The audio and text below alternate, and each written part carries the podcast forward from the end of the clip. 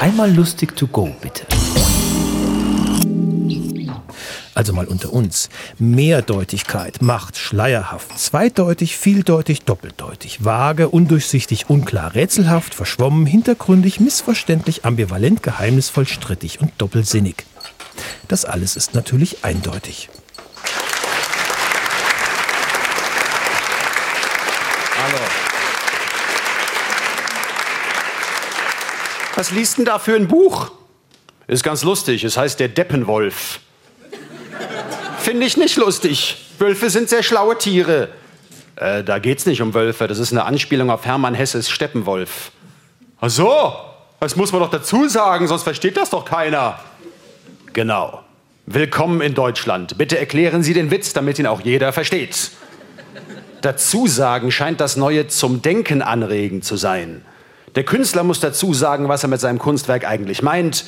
Der Schaffner muss dazu sagen, auf welcher Seite des Zuges man aussteigen soll. Und als ich einmal beim Bäcker 20 Croissants bestellte, wurde ich ernsthaft gefragt, zum Mitnehmen oder zum hier essen? Weil ich es nicht gleich dazu gesagt hatte. Dahinter steht die Vorstellung, Mehrdeutigkeit ist was Schlimmes.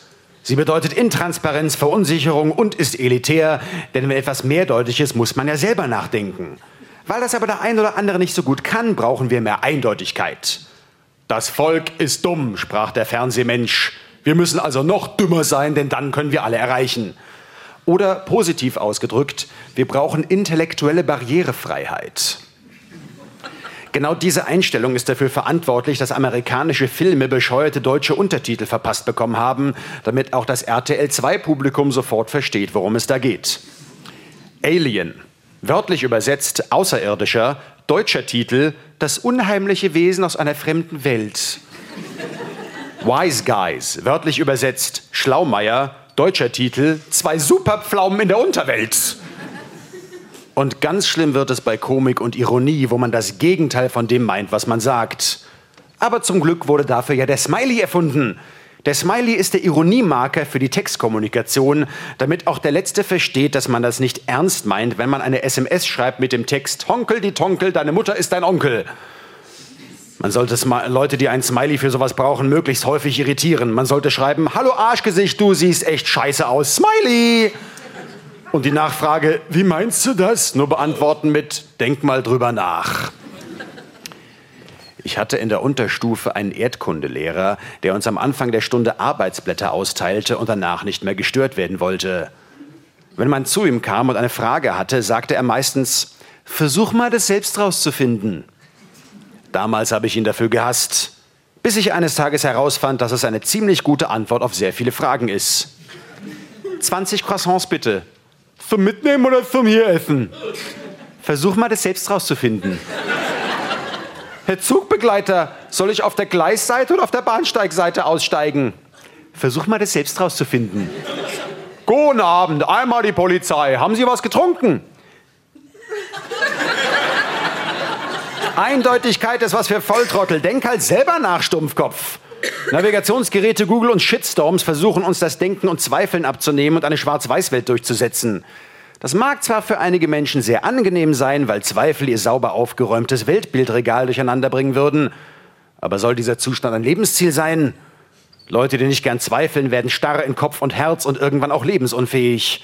Wenn Sie zu Ihrer Oma fahren wollen, geben Sie in Ihr Navi Oma ein, werden folglich zur Botschaft des Sultanats Oman geleitet und wundern sich dort, warum die Oma in so eine Zuhältervilla umgezogen ist, ohne Bescheid zu geben.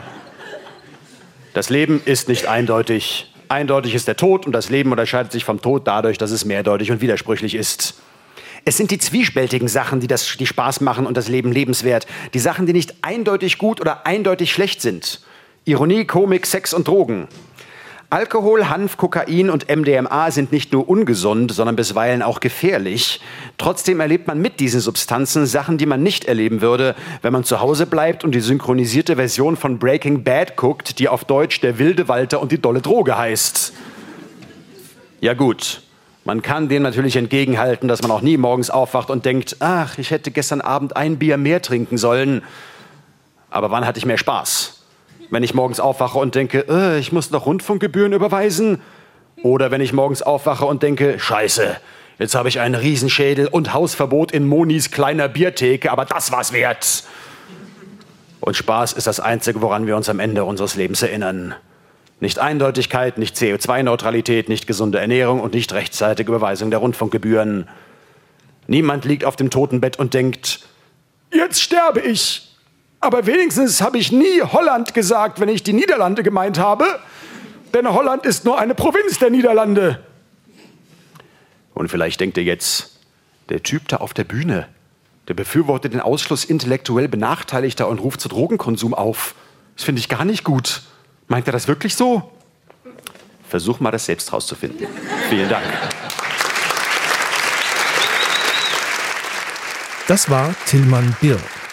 Wir hören uns.